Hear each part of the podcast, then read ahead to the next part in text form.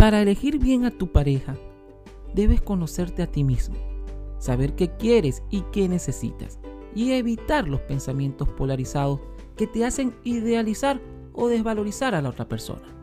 También debes estar atento a las señales de alerta que indican que una relación no es sana, como la violencia, el control, la manipulación o la falta de respeto. Es lo que nos afirma la doctora Isabel Rojas Estapé. Es una psicóloga clínica y divulgadora científica que ha escrito varios libros y artículos sobre el amor, el enamoramiento y la pareja. Vas a escuchar una ponencia en este episodio de Inteligencia Creativa de la doctora Isabel Rojas Estapé, hermana de la psiquiatra Marian Rojas Estapé, hija del doctor Enrique Rojas. Te recuerdo suscribirte a las distintas plataformas de donde escuchas Inteligencia Creativa, darle me gusta, compartir y por supuesto visitar nuestra website en la descripción de cada episodio, Inteligencia Creativa, el podcast. Muy buenas tardes a todos. Soy Isabel Rojas Estapé y eh, yo soy psicóloga, trabajo como psicóloga en el Instituto Español de Investigaciones Psiquiátricas aquí en Madrid desde hace 10 años. Pues bien, yo hoy os quiero hablar sobre el noviazgo. Y yo quiero empezar haciéndoos un par de preguntas. Quien quiera me puede contestar. Que levante, que levante la mano. ¿Cuántos de vosotros habéis tenido algún desengaño amoroso alguna vez en vuestra vida? ¿Ninguno? Digo, ningún desengaño hubiese sido... Vale. ¿Cuántos de vosotros habéis recurrido a Tinder alguna vez en vuestra vida? ¿Cuántos de los aquí presentes habéis sentido que no hay pareja para vosotros? Y de estos, los que queráis, ¿cuántos os habéis sentido raros? Ah, bueno, en el ámbito de novios, pareja, etcétera.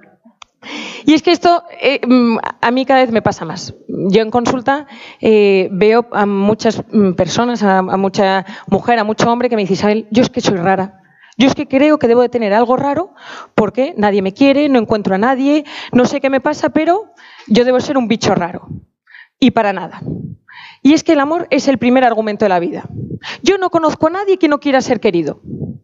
Ojo, conozco a gente que no quiere querer porque le han hecho mucho daño, porque ha tenido muchos desengaños, porque mm, eh, siente que, lo suyo, bueno, pues es que, le hagan daño, pero no conozco a nadie que no quiera ser querido.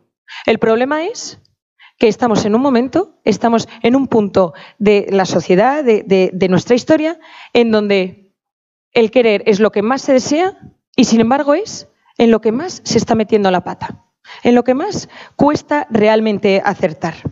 Y es que yo escuché hace un tiempo que las parejas eran como el pan y que todos mm, comemos con pan y el pan es algo básico en nuestra dieta. Pero si eh, las parejas, si el matrimonio es como el pan, también hay que renovarlo todos los días, porque el pan del día de ayer siempre se queda duro. Y por tanto, yo voy un punto más allá.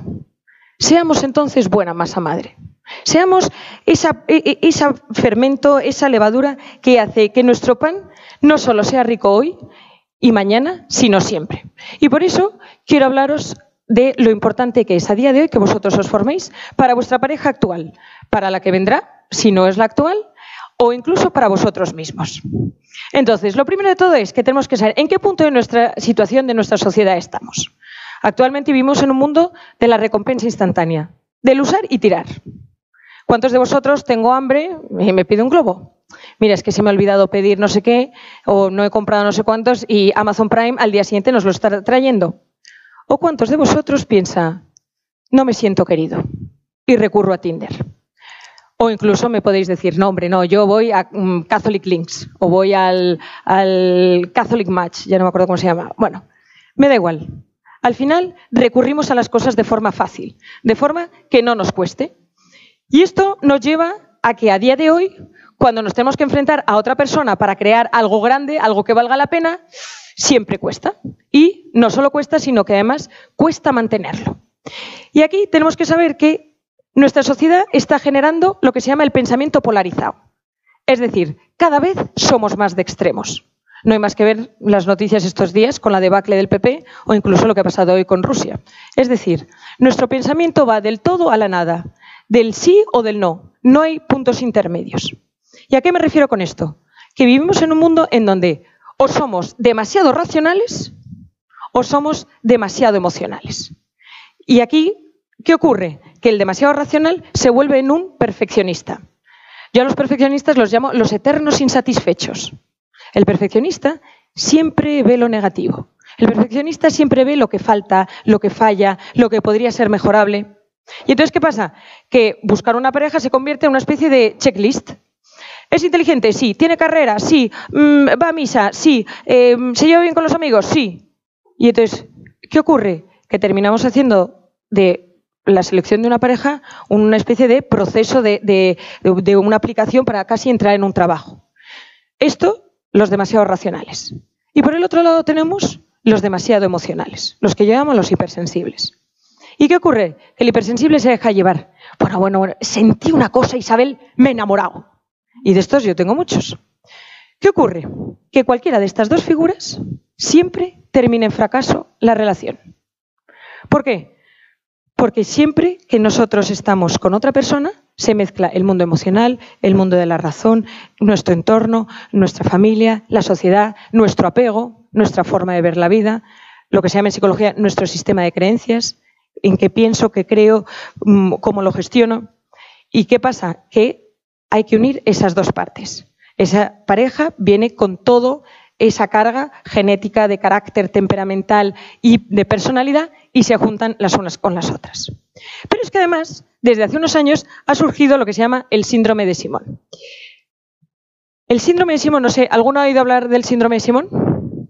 Sobre todo digo en mujeres y ahora explicaré por qué. Estos son los dos nuevos síndromes eh, emocionales que están ocurriendo desde hace unos 10-15 años. El síndrome de Simón y el síndrome de Afrodita. El síndrome de Simón viene de las siglas soltero, inmaduro en lo afectivo, materialista, obsesionado con el trabajo y narcisista. Simón. Son, por regla general, hombres, en un 90-95% hombres, entre los 23 y los 40, que aparentemente son estupendos, son inteligentísimos, son cultísimos, adoran a su madre, tratan bien a sus hermanas, tienen un gran trabajo, disfrutan con los amigos, tienen un montón de hobbies, mm, se lo pasan bien, pero en el momento que están en una relación y la novia le dice, oye, ¿y de lo nuestro qué? Que ya llevamos tres o cuatro años. Empieza a sudar, taquicardia, pellizco gástrico, tú Isabel, qué mareo, qué mareo, qué hago. Y eso es pánico al compromiso. Y esto es una de las cosas que más se está dando hoy en día. Sobre todo en hombres, también hay un porcentaje cada vez mayor en mujeres. Y esto significa que realmente el implicarse, el ponerse a salir con una persona, mm, supone para el que tiene el síndrome de Simón una pérdida de libertad, una pérdida de no controlo yo mi vida. Y entonces, ¿qué ocurre? Que bueno, pues mm, nos encontramos con este tipo de chicos normalmente que a partir de los 40 ya empiezan, bueno, Isabel, ¿qué hago? ¿Qué me pasa? Porque yo no encuentro a nadie. Y aquí hay uno eh, de los grandes problemas, el no saber enfrentarse al compromiso, el no saber comprometerse. Y luego tenemos el síndrome de Afrodita. Y el síndrome de Afrodita en este caso se da muchísimo más en mujeres y son aquellas, en un 80% de mujeres, son aquellas mujeres que desesperadamente anhelan el amor. Y entonces les vale, como digo yo, pulpo como animal de compañía. Es decir, cualquier cosa con tal de sentirme querida. Y no solo eso, sino que piensan y realmente creen que la felicidad reside en, eh, en el amor, en estar con otra persona, en tener una pareja al lado. Hay un fondo, es cierto. Insisto, el amor es el primer argumento de la vida. Pero no se es más feliz por estar en pareja. Y esto yo lo digo muchísimo. Y no solo se, no se es feliz, sino que para estar en pareja hay que ser psicológicamente bastante sano, bastante equilibrado, porque hay que unir dos, dos vidas, dos psicologías. Entonces, ¿qué ocurre? ¿Qué ocurre cuando nosotros nos enamoramos? Lo primero de todo es que aparece lo que yo llamo la chispa. La chispa es ese momento, eh, ese gesto, esa actitud, una pequeñísima cosa que de repente me llama la atención del otro. Puede ser mm, que se toca el pelo, que se ríe, que de repente cómo me abre la puerta, que me sirve una copa. Es decir, es un pequeñísimo detalle que me hace que esa persona de repente capte mi atención. De la chispa viene siempre la atracción. Normalmente en los hombres la atracción suele ser mucho más física y en las mujeres suele ser mucho más psicológica. Dentro de que, obviamente, pues puede cambiar. En psicología nada es exacto ni estático. ¿Y qué ocurre? Que la atracción hace que nosotros tengamos ese momento de querer estar constantemente con la otra persona. Yo siempre digo que en el momento de la atracción es como que el mundo se para y solo interesa a la otra persona.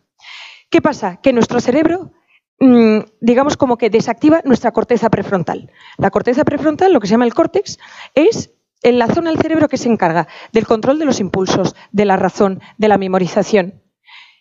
Cuando nosotros nos enamoramos y estamos con otra persona, nuestro sistema reticular, otra zona del cerebro que se encarga de todo lo que es atender y percibir aquellas cosas que nos importa, se hiperactiva. No sé si alguna de vosotros de repente le ha pasado de eh, me quiero comprar esta cosa que nadie la tiene y de repente en el momento que uno la compra lo tiene todo el mundo.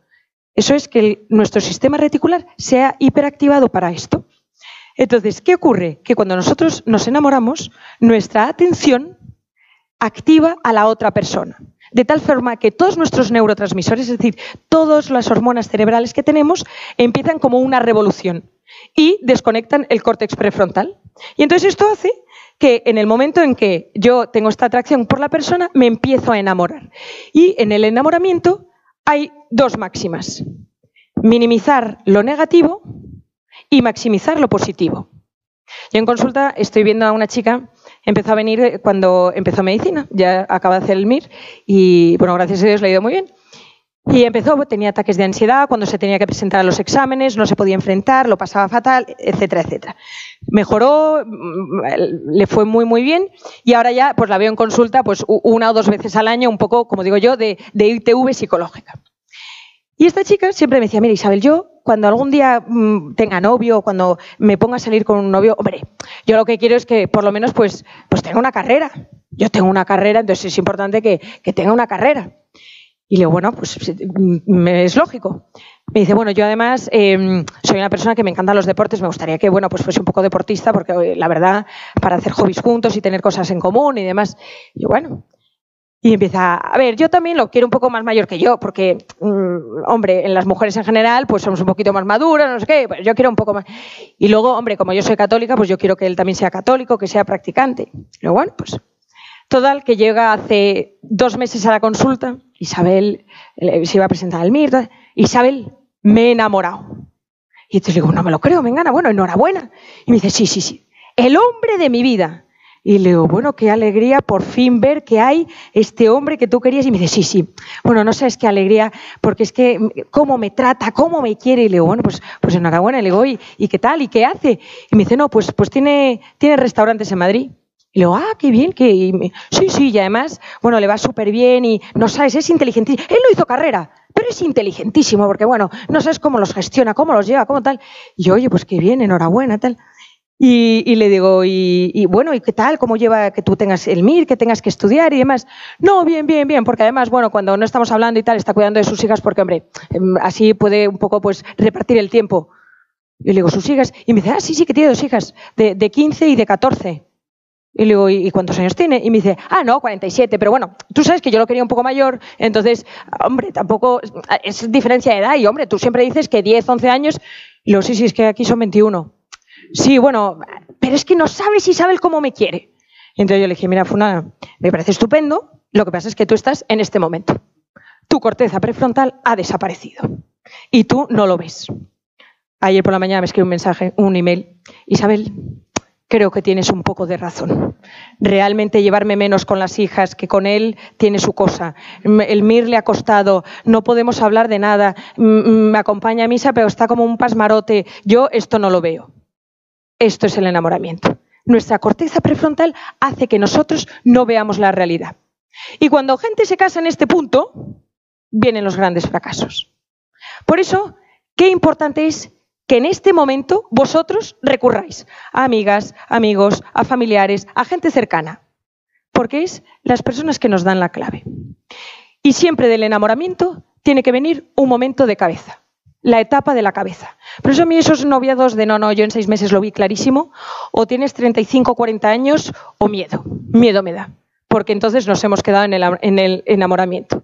Y el momento de la cabeza es hacernos siempre tres preguntas. ¿Me conviene? ¿Le admiro? ¿Saca lo mejor de mí? Y si estas tres respuestas son sí, son claramente sí, si no, bueno, a ver, tal, le admiro, le admiro en este primer... Sí, ¿eh? Si son claramente que sí, entonces adelante, porque viene realmente el trabajar el, el, trabajar el amor, el trabajar la pareja. De que alguna de estas tres preguntas sea negativa, entonces yo ahí digo, cuidado. Y es que hay tres tipos de parejas. Las que funcionan fácilmente, estas son 10%, 10-15%. Las que no funcionan, se han quedado en el enamoramiento, se han quedado sin conocerse, se han quedado en me caso porque quiero salir de casa, o las que les cuesta, pero que van saliendo, que están suele ser en torno al 50%. Entonces, ¿qué ocurre? De que nosotros metamos cabeza, podemos estar en ese 10-15% de parejas que realmente funcionan. Entonces, ¿qué pasa? Que a todo esto es importantísimo que conozcáis vuestro lenguaje del amor y el lenguaje del amor de la otra persona. No todos queremos de la misma forma. Planteároslo. Si vosotros pensáis en vuestros padres, ¿cómo quiere tu padre a tu madre? ¿O cómo quiere tu madre a tu padre? Incluso más, ¿cómo os expresan cualquiera de ellos dos el amor a vosotros? Y es que de cómo nos han querido, nosotros vamos a querer. Y de cómo hemos visto que se quiere, nosotros repetiremos el mismo tipo de amor. Siempre que haya ido bien. Si ha ido mal, si mis padres han tenido una relación complicada, tormentosa, entonces se hará todo lo contrario. Y entonces aquí yo siempre hablo de cinco tipos de formas de querer. De esto habla mucho un autor eh, estadounidense que se llama Gary Chapman. Os recomiendo a todos que os leáis. Tiene muchísimos libros, pero habla mucho sobre eh, pues, temas de pareja, temas de amor y demás. Y, y él habla mucho de los lenguajes del amor. Y entonces, los cinco lenguajes son los siguientes. El primero es el lenguaje físico. ¿Cuál es el lenguaje físico? El de los besos, los abrazos, te toco, mm, te meto la mano por la espalda, em, te toco el culillo, es decir, el contacto físico. ¿Cuántas personas consideran que dar un beso es de débiles? ¿O cuántas personas consideran que qué vergüenza que, vaya a ser que piense? Primer tipo de, lenguaje. El segundo es el verbal.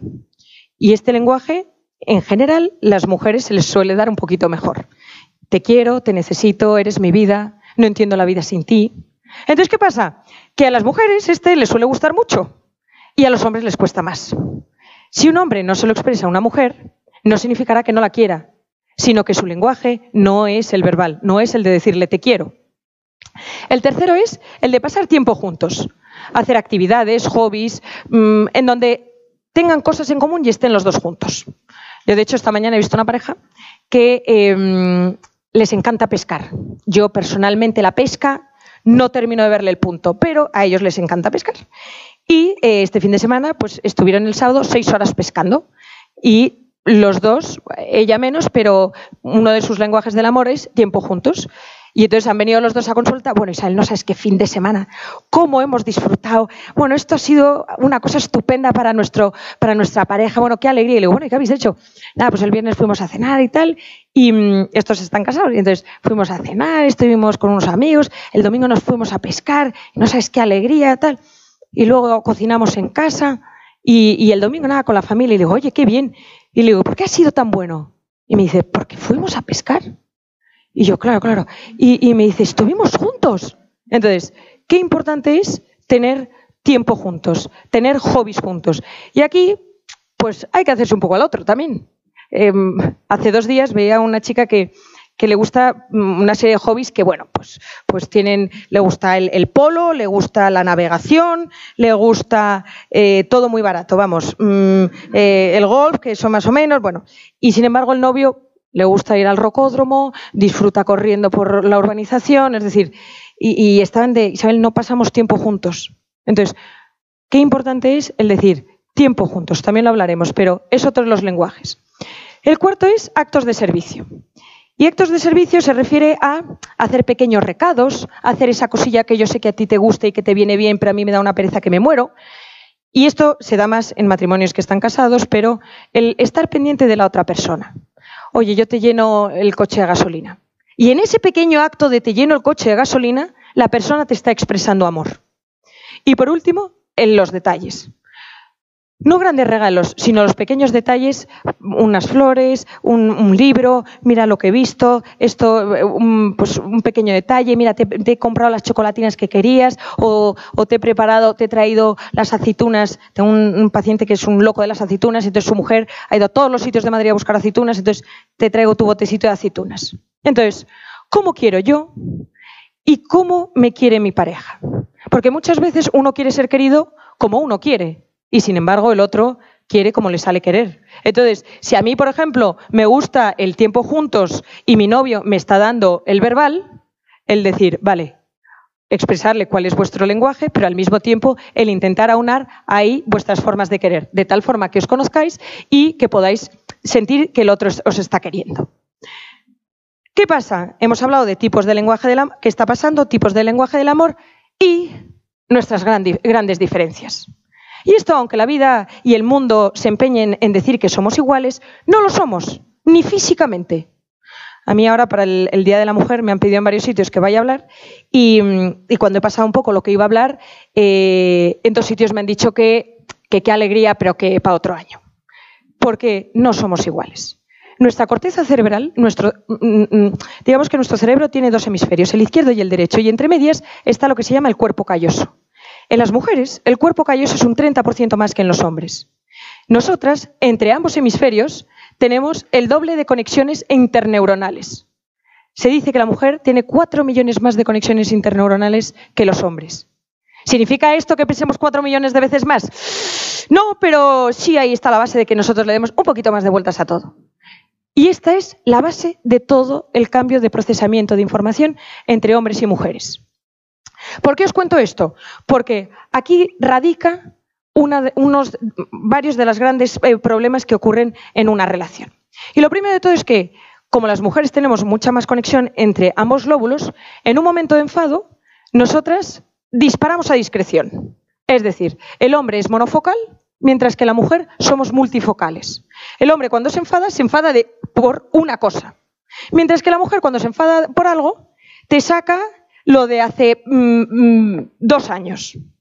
Y de hecho, mm, el otro día, en otra pareja que estoy viendo en consulta, me dice, él me dice, no, si es que nos enfadamos porque ella no quiso venir a comer a casa de mis padres. Y entonces eh, le digo, bueno, ¿y qué le dijiste? No, no, pues es que terminé pensando que, entonces, terminé pensando que soy un mal trabajador. Y le digo, ¿cómo? Y me dice, sí, que, que no soy bueno en mi trabajo, que es que tengo que cambiar de trabajo. Y le digo, a ver, cuéntame la relación. Y me dice, no lo sé, Isabel, no lo sé. Yo de repente me encuentro diciendo que tengo que cambiar de trabajo. Entonces, ¿qué ocurre? Que la mujer es multifocal y entonces de mm, no voy a ir a casa de tus padres porque tus padres me han dicho no sé qué, la última vez que me habló tu hermana es que tu hermana no te das cuenta cómo me mira, porque claro, ella piensa que yo soy tal, es que no puede ser. Y entonces, como yo pienso tal, yo no quiero ir tal, porque además es que ella se dedica a un fondo de inversión. ¿Tú crees que ella se puede dedicar a un fondo de inversión? Es que y tú igual un fondo de inversión, es que no te tendrías que dedicar a un fondo de inversión porque eso no te hace feliz y no te tienes que cambiar de trabajo. Entonces, por no ir a comer a casa de mis padres, terminó con la idea de... Y esta es muchos de los problemas, y de, o sea, la base de muchos de los problemas. Hombres monofocales, mujeres bifocales, eh, multifocales. Y esto nos lleva a que el hombre, ante el conflicto, siempre se bloquea. Siempre. Se lo guarda, se lo calla y no dice nada. Mientras que la mujer, nosotras necesitamos verbalizarlo por nuestra conexión entre lóbulos, eh, entre lóbulos y hemisferios. Y entonces, ¿qué pasa? Que el hombre busca la solución, mientras que la mujer busca el desahogo.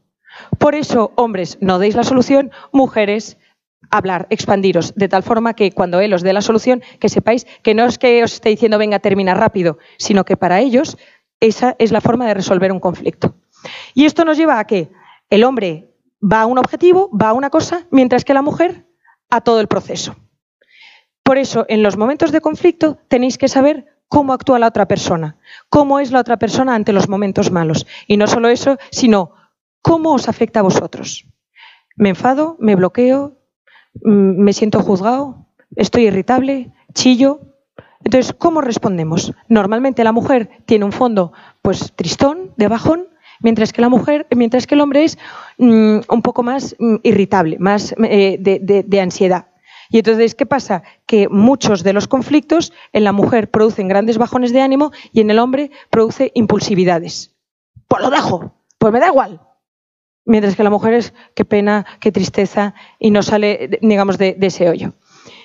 Y por último, normalmente los hombres se tienen que, que, sentir necesitados, mientras que las mujeres, una de las cosas es, se tienen que sentir queridas. Y claro, aquí cuando digo esto, la gente se me echa al cuello, porque el hombre necesita sentir que hay una parte de él que manda. Sí, siempre. Y la mujer necesita sentirse querida. Pero ¿qué pasa? Que la mujer a día de hoy estamos convirtiéndonos un poquito demasiado agresivas tenemos más em, cuerpo calloso, más inteligencia emocional, en general somos un pelín más completas y esto hace que cuando veamos a un hombre eh, vayamos em, a degüello. ¿Y qué ocurre? Que los hombres se paralizan, se bloquean, porque ellos, ante el conflicto, ante lo novedoso, ante lo que no pueden resolver, por regla general, se suelen bloquear. ¿Y qué pasa? Que hace que en muchísimas ocasiones, pues, mm, eh, una persona me diga, eh, yo en consulta, pues he escuchado a muchas chicas que me dicen, no, no, es que ¿por qué no me dice nada? ¿Por qué no me invita a salir? ¿Por qué no? Porque en ese momento en donde ella se está dando demasiado, está siendo excesivamente, eh, digamos, efusiva, el hombre se bloquea y se, y se retrae. Entonces, todo esto nos lleva a pensar, ¿cómo soy yo? Y todos tenéis que hacer este ejercicio, ya no solo para buscar pareja, sino para todas vuestras relaciones en la vida, con amigos, con familiares, con jefes. ¿Cómo soy yo? ¿Soy demasiado sensible? ¿Soy perfeccionista? ¿Soy una persona que le doy muchas vueltas a todo? ¿Soy rígido? Todo lo contrario, soy impulsivo. Y aquí mm, en psicología hay como varios parámetros, yo no soy muy dada a eso, pero que dice que hay que ser complementarios. El activo con el pasivo, el limpio con el sucio, el extrovertido con el introvertido, el primario con el secundario. Mm, luego está el intuitivo con el, impulsivo. Y luego está el organizativo con el espontáneo. Y entonces aquí lo mejor es que sea complementario, pero que sea una complementariedad en donde haya puntos intermedios, en donde se confluya. Por ejemplo, dos personas que son mm, excesivamente extrovertidas, pues les costará conectar el uno con el otro. Porque tenemos además que saber que nosotros nos fijamos en otras personas en lo que uno no tiene. Y como uno no lo tiene, es lo que le llama la atención y lo que potencia. Y lo que le atrae. Si os acordáis al principio, lo que le llama la atención. Probablemente os habrá pasado en alguna ocasión de mm, Imaginaos pues vosotros, súper extrovertidos, eh, em, súper habladores, llegáis a un sitio, a una fiesta y vamos, sois el alma de la fiesta y de repente aparece, una persona, aparece una chica, pues mm, más tímida, más silenciosa y no falla que esa persona me dice, Isabel, bueno, bueno, la palabra correcta, en el momento correcto, qué chica, porque además es que decía todo en su momento, qué claridad de ideas, porque como esa persona es tan extrovertida, se fija en eso. ¿Qué ocurre? que lo que primero nos atrae, con el tiempo es lo que nos condena. Y me ha pasado de, Isabel, qué palabra, qué tal, que a los seis meses, tú qué callada es, que, que no habla Isabel, que, hay que sacarle las palabras con, mm, casi con, con palanca. Entonces, cuidado, entre comillas, con qué os llama la atención de otra persona, sabiendo que muy probablemente vosotros no tengáis eso. Y luego, al mismo tiempo, el conocerle y conocer cómo gestiona los conflictos, qué tipo de lenguaje del amor, qué personalidad tiene poco a poco. Por eso es tan importante el poner la cabeza. Al mismo tiempo, su familia. Pero ¿qué pasa? Que en este punto de la familia, cuidado. Porque a mí siempre me dicen, no, Isabel, es que claro, es que mira la familia que tiene, entonces ella va a ser igual. Tendrá patrones comunes o patrones parecidos, pero en una relación hay que construir juntos. Si hay un punto intermedio que es factible, entonces adelante. Y aquí, para ambos, tanto para conoceros como para conocerla o conocerle, el que hagáis vosotros vuestra teoría de la pirámide. La teoría de la pirámide es una cosa que eh, inventó mi padre hace ya unos años es cero científico, pero después de 12 años de consulta, por regla general, en un altísimo porcentaje, nos ha funcionado. Entonces, yo os lo transmito para que eh, lo hagáis sabiendo que bueno, puede ser modificable, pero que no suele fallar. La teoría de la pirámide expone que en esta vida hay en torno a cuatro personas que son 100% compatibles con nosotros mismos. Pero en un mundo en donde viajamos, nos movemos, salimos, entramos, es complicadísimo dar con esas tres, cuatro personas que son, entre comillas, súper compatibles con nosotros. ¿Qué ocurre? Que luego hay todo un 50% de la población mundial que no nos interesa. No que no nos interese, pero cuya compatibilidad no es del todo mmm, buena para nosotros. No tengo nada en contra de los camboyanos o de los africanos, pero para crear una pareja buscamos, por regla general, algo que sea similar a lo que nosotros hemos vivido y de, y de donde nosotros somos. El tema es entre el 50 y el 70%. Y aquí son lo que yo llamo esas parejas que les cuesta mucho tirar hacia adelante. Esas parejas que por regla general terminan en separación o terminan en divorcio. Nosotros lo que tenemos siempre que conseguir es estar entre el 70 o el 90 o más allá del 90. Se dice que en torno a unas 150, 200 personas en esta vida tienen un 90% de compatibilidad con nosotros. Y me podéis preguntar, Isabel, ¿y de qué depende la compatibilidad? De seis factores. Seis factores tres que son fundamentales, que son principales, que son claves y tres que son accesorios o secundarios. Es decir, tenemos que buscar tres cosas que para nosotros sea inamovible que tenga la otra persona. Normalmente en estos tres eh, factores fundamentales mmm, yo recomiendo que sean cosas mmm, de cierto calado. El otro día, hace como un mes, venía una chica que me decía, no, no, yo es que para mí, dentro de los fundamentales, eh, es que le gustan los delfines.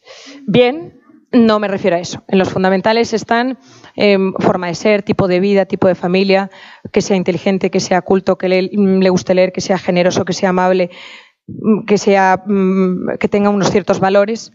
Y esos tienen que ser inamovibles. Y luego los tres accesorios o los tres secundarios, que ahí yo siempre digo que se puede meter pues hobbies o aficiones o cosas en común. A esta chica, a los delfines, yo le dije que mejor en accesorio, la verdad.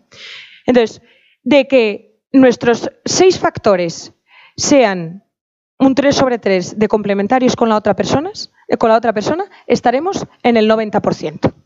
Por ejemplo, antes de ayer hacía esta, la teoría de la pirámide con una chica cuyos tres factores fundamentales eran que fuese inteligente, que, mm, fuese positivo eh, o alegre y que fuese católico. Y los tres accesorios eran que le gustase leer, que le gustase leer que, que fuese culto, que, mm, que, se apuntase un bombardeo, o sea, que no fuese el típico ceniza de no, no quiero, no quiero tal, no me apetece, no tal, y que le gustase el campo. Y entonces está saliendo con un chico en donde tiene los tres fundamentales, pero de los tres accesorios no le gusta el campo, porque es alérgico. Y entonces, ¿qué ocurre? Que ahí estamos, digamos, en casi, casi, casi en un 89%. Porque si nosotros nos enamoramos de una persona que es demasiado distinta a lo que nosotros queremos, es muy difícil que a lo largo de nuestra vida no nos enamoremos de otra persona. Porque al final nosotros vivimos muchos años, nos movemos mucho, conocemos a muchas personas y esto hace que si yo estoy con una persona que es del 60%, es muy difícil que yo no conozca a alguien del 70% y por tanto que termine enamorándome. Por eso, tener muy, clave, muy claros tres factores que sean principales, que sean fundamentales y tres que puedan llegar a ser accesorios. Y al mismo tiempo, todo ello buscando lo que se llama en japonés el ikigai.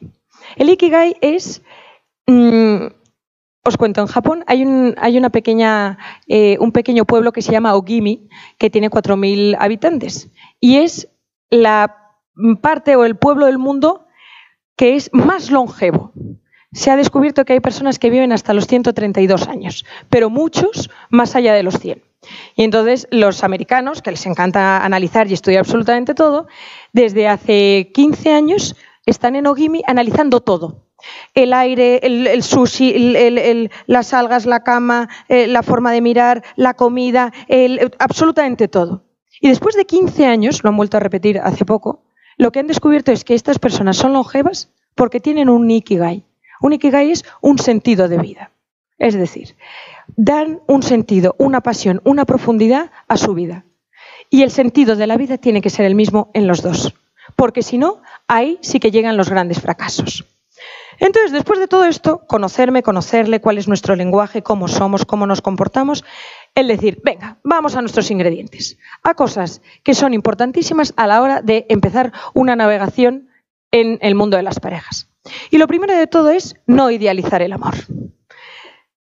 Normalmente los que tienen un síndrome de Afrodita tienen esto.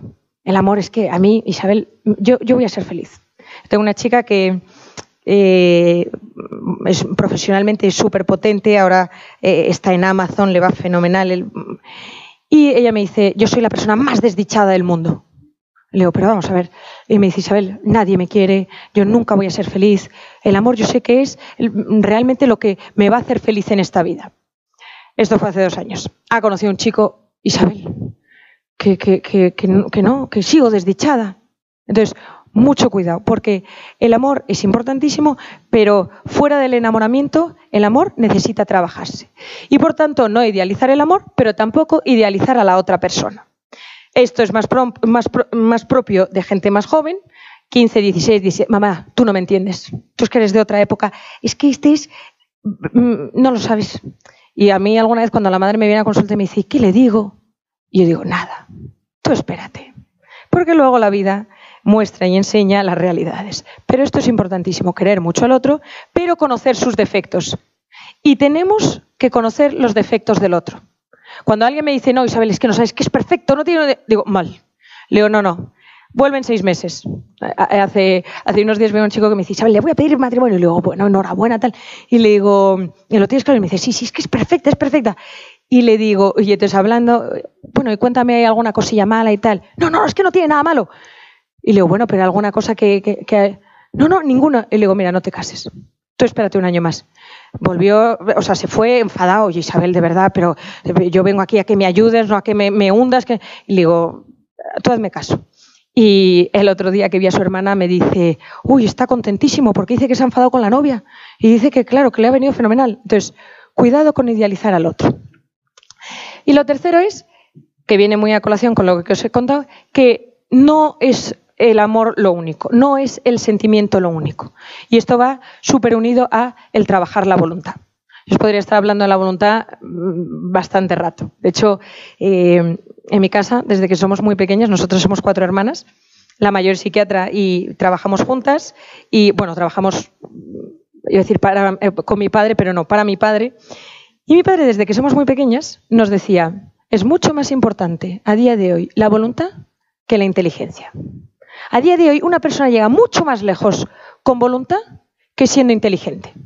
Y es que la voluntad es, la joya de la corona de la conducta. Es quien tiene voluntad consigue lo que quiere. Y si no, pensar en algún compañero vuestro de clase. O aquella niña, aquel niño de clase que tenía un punto friki, que todo lo contestaba, no era el mejor, pero ahí estaba todos los días los deberes, papá, papá, papá. ¿Y dónde está? El inteligente sabe que es inteligente y se excusa, se refugia en su inteligencia. Mientras que el que no es inteligente, pero tiene voluntad, llega ya donde quiere. Y en el amor hay que trabajarlo. El amor es de las cosas que más compensa, que más vale la pena trabajarlo. Y nunca os arrepentiréis de trabajar, de echarle voluntad a vuestra relación. Y la voluntad en el amor es todos los días, pequeños detalles. Para personas que se quieren, todo lo pequeño es grande. Y esto significa que luchamos en el día a día, luchamos todo. ¿Y qué es luchar todo? Que si me pone mala cara, pues mm, intento entender por qué. Entonces, es decir, eh, trabajar la voluntad, independientemente de cómo sea la respuesta del otro. Por otro lado, tenemos que saber que todas las parejas evolucionan, porque el ser humano estamos en constante evolución. Nada tenéis que ver vosotros ahora con 18 años que mm, con 20, que con 25, que con los que tengáis 30 o, más edad. Es decir, nosotros, el ser humano, estamos siempre en constante evolución y por tanto la pareja evoluciona. Y esto tenéis que saberlo y aceptarlo, de tal forma que cuando conozcáis a alguien no penséis solo en su yo actual, sino que penséis, ¿y yo me veo con esta persona siempre? Ante las crisis, los conflictos, los problemas, ¿cómo está esta persona? ¿Me gusta? ¿Sabemos resolverlo? Pues adelante.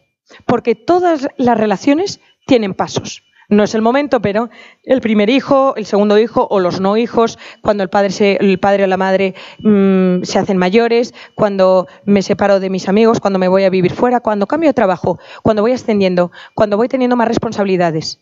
Nada tenéis que ver en cada uno de estos puntos. Por tanto, saber que como una persona evoluciona, una pareja evoluciona. Y esto siempre genera crisis. De hecho, yo a día de hoy en la consulta, muchos mm, problemas de, de crisis de pareja que hay son por crisis personales. Porque es imposible que las dos personas vayan mejorando, vayan evolucionando de la misma forma, al mismo ritmo y, y, estén en el mismo punto. Por tanto, qué importante es saber en qué punto está la otra persona. Qué importante es saber Oye, pues mira, mm, han ascendido a, mi novio y entonces ahora pues pasa un poquito más de mí porque es que tiene que echar solo 26 horas diarias y entonces, claro, mm, yo paso a un segundo plano. Entonces, el intentar ajustarse, sabiendo que las crisis son buenísimas, siempre y cuando se salga de ellas. Porque las crisis nos enseñan muchísimo a reaccionar, a ver al otro, a comprendernos a nosotros mismos e incluso a sorprendernos y a salir de nuestra zona de confort. Y esto se lleva con la comunicación. Seguro que habéis oído hablar de esto muchísimo, pero es la base de cualquier relación. No solo de vuestra relación de pareja, sino cualquier relación. Padres, hermanos, amigas, eh, jefes, absolutamente cualquier relación. Y la comunicación tiene dos patas. La comunicación verbal y la no verbal. En general, no hay, que, no hay que generalizar, pero por regla general, las mujeres somos más de hablar y los hombres son más de la comunicación no verbal. Por eso hay que aprender a cuidar nuestro lenguaje. Tenemos que aprender a mm, decir las cosas de una forma que no sea demasiado taxativa, pero al mismo tiempo que sea cercana. Cuidado con mm, ese punto corregidor. No lo estás haciendo bien. ¿Tú te puedes creer? Esto no puede ser así. Es que no me has dicho nada. Porque eso va mermando, va calando, va erosionando todas las relaciones. Y al mismo tiempo, cuidado cómo lo decimos porque no es solo lo que se dice, sino cómo se dice. Y entonces, mm, ¿qué te pasa? Nada. ¿Qué te pasa? O al final nuestro cuerpo habla por nosotros. Y en general los hombres no sois muy conscientes, pero vuestro cuerpo habla mucho por vosotros. Entonces, hay cuidar cómo miro a la otra persona, cómo estoy con la otra persona. Realmente, mm, cuando tenemos que hablar, ¿en qué tono me pongo? ¿De qué forma? A ver, hablemos. O, venga, bueno, vamos a hablar.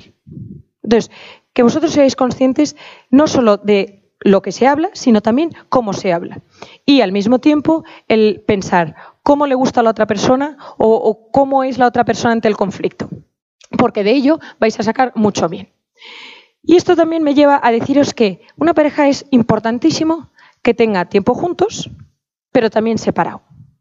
Y cada uno tiene que hacer un ejercicio consigo mismo y decir, ¿cuánto de mí ha abandonado con mi novio, con mi novia, a mi familia, a mis amigas, a mis amigos? Y entonces, esto es un, un punto clave. ¿Por qué? Porque si estáis todo el rato con el novio o con la novia, llega un momento dado en que se pierde la individualidad de la persona. Entonces, cada uno tiene que tener tiempo para sí mismo y al mismo tiempo tiempo con la otra persona. Esto mm, hasta un punto. Últimamente mm, me ha pasado mucho estas navidades mm, de parejas que pasan pues las navidades cada una con su familia de origen. Y dicen, no, hombre, nosotros vivimos juntos todo el año, pues las navidades me voy con mis padres. Y entonces, claro, tengo pues varias parejas que ella a Canarias y él a Burgos, que una a Barcelona y el otro a Madrid. Y digo, pero no, no, no, hombre, separado. Entonces, ni ese punto, pero ni el todo juntos. Entonces, que podéis tener vuestros ratos, vuestros amigos, vuestros hobbies y al mismo tiempo el compaginarlo. Y luego el punto de el amar con el cuerpo. Vivimos, como os he dicho, en una sociedad en donde todo nos invita a eh, tener relaciones rápidas, esporádicas. Y se entiende por relación a mm, acostarme con una persona, tener una relación sexual y olvidarme de ella. ¿Qué pasa? Que las mujeres, cada vez que tenemos una relación sexual, hormonalmente cambiamos, de tal forma que todas nuestras células madre se hiperactivan y sienten en un momento dado muchísima intensidad emocional, mientras que el hombre no. Entonces, ¿qué pasa? Que eh, Isabel, sido una cosa de una noche, no me afecta, nunca es verdad, porque a nosotras siempre nos afecta. parte de nuestro lóbulo cingulado se hiperactiva y hace que nosotras no podamos olvidar a esa persona con la que hemos estado. Por eso, qué importante es saber que amar con el cuerpo es fundamental, es propio de una pareja, porque es algo que no se hace con la amiga, no se hace con la hermana, no se hace, pero también a su debido tiempo. Y también de una forma en donde haya un amor vinculante, un amor que digas, esto realmente nos lleva a algo, nos lleva a tener una gran relación. Y acordaros de esto, el hombre fingiendo amor lo que busca es sexo. Y la mujer fingiendo sexo lo que busca es amor. Entonces, ¿qué pasa? Que en ningún momento el amar con el cuerpo llega a esa simbiosis, a esa conexión que hace que las dos partes se sientan completas. Por eso, el decir, mm, ¿cómo quiero a esta persona? ¿Cómo quiero, cómo quiere querer o, cómo le gustaría ser querido? Y mm, cimentar o edificar de tal forma que el sexo nunca sea lo primordial, nunca sea lo principal. Si uno tiene una relación sexual en, el inicio de, una pareja, de una relación, si se acuesta antes de haber pasado el enamoramiento, entonces esa persona va a estar vinculada siempre con la otra. Entonces, os lo digo para que ahí vosotros escojáis muy mucho el momento y la forma en la que queréis realmente tener eh, relaciones con esa persona. Porque, y lo pongo siempre aquí, la mujer hace el amor, pero el hombre lo que quiere o lo que tiene o lo que busca es sexo. Y todo ello con un proyecto de vida. Voy acabando porque quiero que, vayamos a preguntas o cuestiones varias. El proyecto de vida yo siempre digo que tiene cuatro puntos fundamentales. El primero es el amor. El amor a uno, a, otra persona, pero el amor a uno mismo. El amor a algo superior, a algo intangible. Y el amor a lo que se llama el vínculo afectivo primario, es decir, a nuestra familia, a las personas que nos han visto crecer. El trabajo. Y ahí es hacer algo que me guste y al mismo tiempo algo que, me reporte económicamente, que me haga vivir. El que trabaja solo mm, en lo que le gusta, bien, pero a no ser que sea Marta Ortega, ya me contra qué hace. Y el que vive solo por el dinero termina con grandes depresiones. La cultura tiene dos puntos.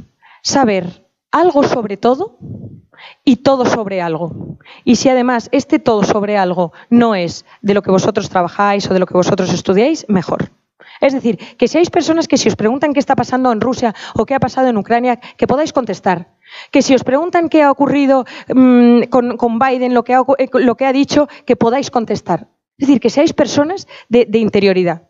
Porque a día de hoy lo que nos diferencia, a día de hoy, las cosas que hacen que tú y yo seamos distintos, es nuestro interior. Y nuestro interior es lo que yo creo y lo que yo sé, lo que yo voy adquiriendo. Todos podemos tener el mismo móvil, todos podemos ir más o menos a los mismos sitios, nos podemos vestir más o menos de la misma forma mm, o de las mismas tiendas, pero lo que realmente nos diferencia es en lo que yo creo, en Dios y lo que yo adquiero, lo que yo pienso, la cultura. Y finalmente la amistad. La amistad yo siempre digo que tiene dos puntos fundamentales. Cuatro, cinco, seis amigos íntimos y en torno a más o menos 50 conocidos. Los 50 conocidos los veo pues una o dos veces al año y a los íntimos realmente tengo una relación íntima. En los íntimos no puede estar una madre y lo digo sobre todo por las mujeres. Sí puede estar un hermano, pero no puede estar una madre ni un padre. Y en los conocidos sí que debería estar la familia, una madre, un padre o unos hermanos. Entonces, tener un proyecto de vida común, compartirlo, en donde haya sinergias, en donde veáis los dos la vida de la forma muy parecida. Y finalmente, buscar un referente. Es decir, que vosotros en esta vida tengáis a alguien en donde os podáis reflejar. Aquí os pongo a mis padres y para mí sí que han sido un gran ejemplo y siguen siéndolo a día de hoy. Y gracias a ellos yo he aprendido mucho, no solo por análisis psicológico, sino por la vida misma, pero que vosotros tengáis un referente en vuestra vida. Pueden ser unos padres, pueden ser unos tíos, pueden ser mm, alguna bibliografía que hayáis leído, pero que sepáis un poco el camino que queréis seguir, el camino en donde vosotros os veis que os gustaría eh, conseguir o, realmente que querríais el alcanzar. Y todo sabiendo que a día de hoy, insisto, el amor es lo más bonito, lo más preciado, pero lo que más cuesta. Y como decía Platón, no hay cobarde, no hay persona cobarde en esta vida que el amor no haga valiente. Muchísimas gracias.